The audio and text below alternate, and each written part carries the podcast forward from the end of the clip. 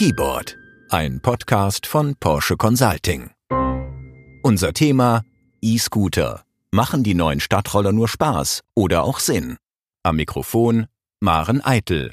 In zentralen Lagen von Großstädten wie Berlin boomt das Leihen von Zweirädern.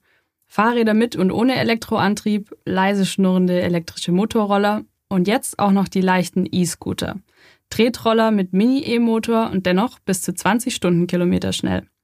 All das gehört zur neuen Mobilität, gilt als umweltfreundlich, soll zur Verkehrswende führen, weil sich viele ein Vehikel teilen. Und ist zudem schick. Doch der Beifall zum Start der E-Scooter ist verklungen. Erste Unfälle, ignorierte Verkehrsregeln und der Eindruck, die Miniroller würden nur zum Spaß und zum Slalomfahren auf Bürgersteigen genutzt, brachten dieses neue Mobilitätskonzept schnell in die Kritik. Ein Fehlstart? Wie reagieren die Anbieter?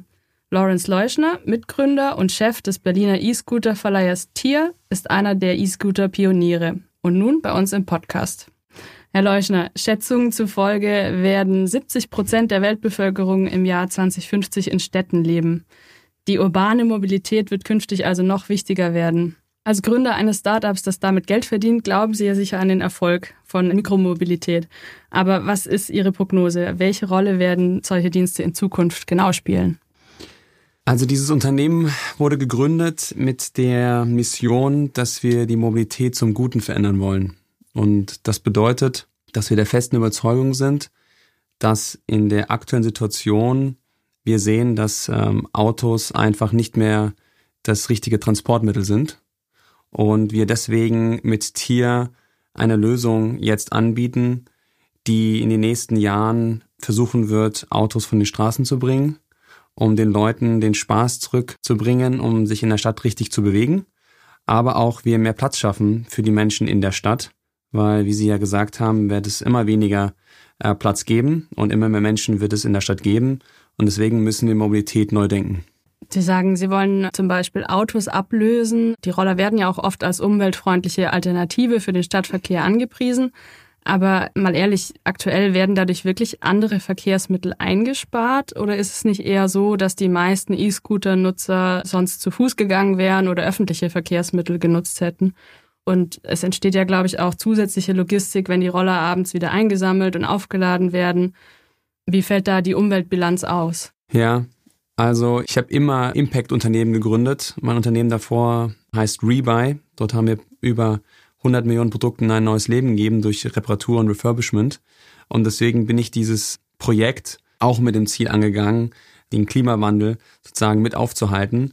Und wir haben sehr früh angefangen zu ermitteln, welche Distanz natürlich unsere Scooter zurücklegen mit den Menschen. Und ich glaube nicht, dass es Laufen ist, weil die Durchschnittsdistanz, die die Leute zurücklegen mit einem Scooter, bei uns sind zwischen zwei und drei Kilometer. Deswegen ist der Großteil der Menschen, die einen Scooter nehmen, ist letztendlich die letzte Meile von einem U-Bahn oder S-Bahn nach Hause oder dann sozusagen zum Büro. Und wir können nicht erwarten, dass wir sofort alle Menschen dazu bringen, ihr Auto zu verkaufen oder nicht mehr Taxi zu fahren, sondern das braucht ein bisschen Zeit. Aber ich nehme als Beispiel Frankfurt.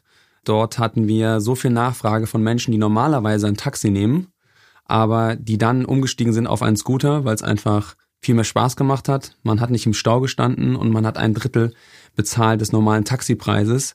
Deswegen sind auch Scooter so disruptiv und deswegen schaffen wir es auch, so viele Kunden zu gewinnen in einer so kurzen Zeit, wie es noch nie gewesen ist in der deutschen Mobilgeschichte.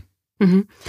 Jetzt werden die Scooter in Deutschland, wo sie jetzt seit Mitte des Jahres erste Zulassungen bekommen haben in verschiedenen Städten, schon sehr heiß diskutiert. Viele kritische Stimmen sagen, dass es für das Verkehrsmittel eigentlich noch Regeln braucht. Sehen Sie das auch so? Fehlt es noch an Gesetzen für E-Scooter? Eine sehr deutsche Frage, weil wir sind aktiv in zwölf Ländern, in äh, ungefähr 40 Städten und Deutschland hat die strengsten Regeln aufgestellt, nationale Regeln zum Betrieb von E-Scootern.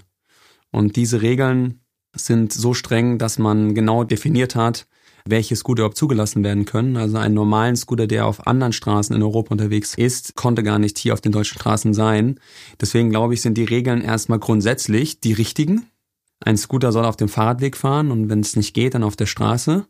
Und ich glaube, wir müssen eher überlegen, dass wir mehr Raum schaffen für Fahrräder und aber auch für andere Fahrzeuge wie E-Scooter. Denn ich glaube, man muss aufpassen, dass man Ursache-Wirkung nicht auch verwechselt, wenn es zu Unfällen kommt. Denn es liegt nicht daran, dass die Scooterfahrer auf einmal gegen Autos fahren, sondern Autos sind einfach so gefährlich, dass sie zu viel Platz wegnehmen und damit einfach auch zu einer Gefahr nicht nur für die Fahrradfahrer werden, sondern auch für die Scooterfahrer. Mhm. Don't be gentle, it's a rental lautet ein alter Spruch, wenn es um Mietwagen geht. Bei den Mietrollern scheint es ein ähnliches Problem zu geben, dass die Nutzer nicht immer pfleglich damit umgehen und bis hin zu Vandalismus. Kennen Sie das auch und gibt es da Unterschiede je nach Stadt oder Land? Klar, also Vandalismus gibt es. Es gibt immer ein paar Leute, die keine guten Intentionen haben. Damit müssen wir umgehen, aber das ist auch für uns eine Herausforderung natürlich, die wir lösen wollen und auch schon machen. Also unsere Vandalismusrate ist sehr stark zurückgegangen. Im Vergleich, als wir gestartet sind im Oktober in Wien, sind dann natürlich auch in andere Städte gegangen, gerade in Südeuropa, wo es dann auch mehr Probleme gab mit dem Vandalismus. Aber auch in den nördlichen Ländern von Europa gab es auch ein paar Probleme. Aber das gehört zu einem Service dazu, dass man auch daran arbeitet, bessere Lösungen zu finden und man entwickelt bessere Scooter, die auch bessere Sicherheitsfunktionen haben, dass man sie nicht einfach mal wegtragen kann und man sie wiederorten kann und dementsprechend ist auch die Lebenszeit des Scooters nicht wie in vielen Zeitungen geschrieben wird, ein Monat, sondern bei uns aktuell 15 Monate und dementsprechend reden wir wirklich über ein Asset, was äh, nicht nur regelmäßig genutzt wird, sondern auch durch uns regelmäßig gewartet wird, repariert wird und dadurch auch eine lange Lebensdauer hat. Das Entsperren eines Tierrollers kostet einen Euro und danach werden je nach Stadt zwischen 15 und 19 Cent pro Minute fällig. Das heißt, eine Stunde fahren kostet den Nutzer so rund 10 Euro. Das ist eigentlich auch nicht gerade billig im Vergleich zu einem Nahverkehrsticket in Berlin zum Beispiel. Nach wie vielen Stunden Verleih haben Sie die Anschaffungskosten wieder drin? Also niemand fährt mit Scooter eine Stunde. Also eine durchschnittliche Fahrzeit sind so 12, 15 Minuten. Das ist ungefähr die Fahrzeit von einem Public Transport Ticket. Und das ist dann auch im Preis vergleichbar. Dementsprechend ist es nicht teurer.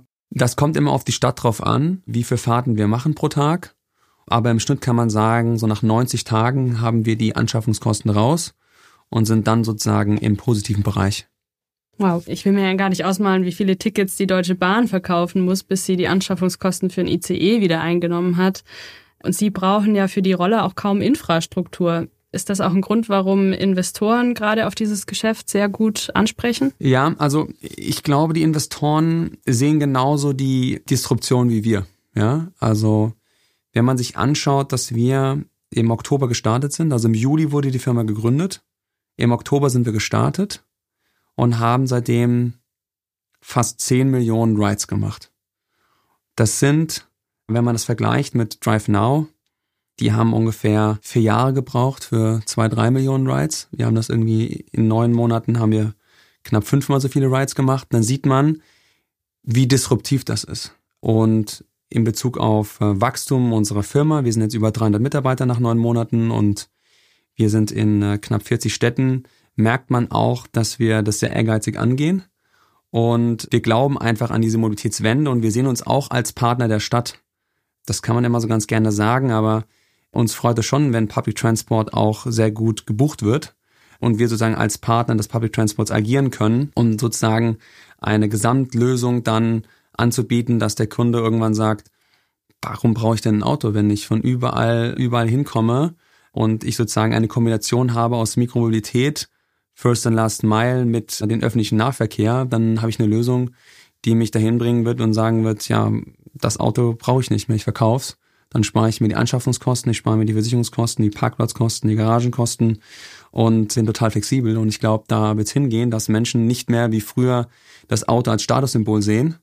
Und wenn aktuell 60 Prozent aller gefahrenen Kilometer in der Stadt mit dem Auto sind, dann gibt es dafür einen Riesenmarkt. Und diesen Riesenmarkt versuchen wir gerade für uns zu gewinnen.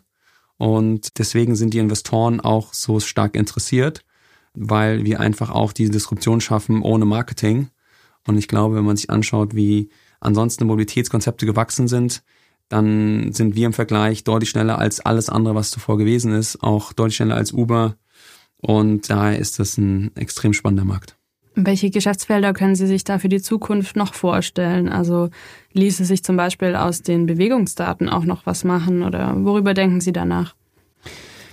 Also wir sind eine Operations Company powered by Technology. Das bedeutet, wir versuchen auf dem effizientesten Weg Infrastruktur zur Verfügung zu stellen, dass Menschen sich von A nach B bewegen und wollen den Menschen die Möglichkeit geben, dass sie dabei Spaß haben. Und wir glauben, dass Scooter der Einstieg sind, um Access zu Städten zu haben, aber auch einfach viele Kunden zu gewinnen.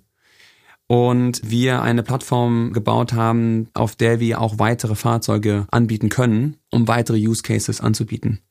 Und darüber hinaus sind wir auch überzeugt davon, wenn man eine kritische Masse hat von Kunden, die regelmäßig mehrmals die Woche, am besten jeden Tag, die Tier-App aufmacht, dass wir dann in der Lage sind, auch von anderen Produzenten Fahrzeuge anzubieten, die wir gar nicht sozusagen entwickelt haben.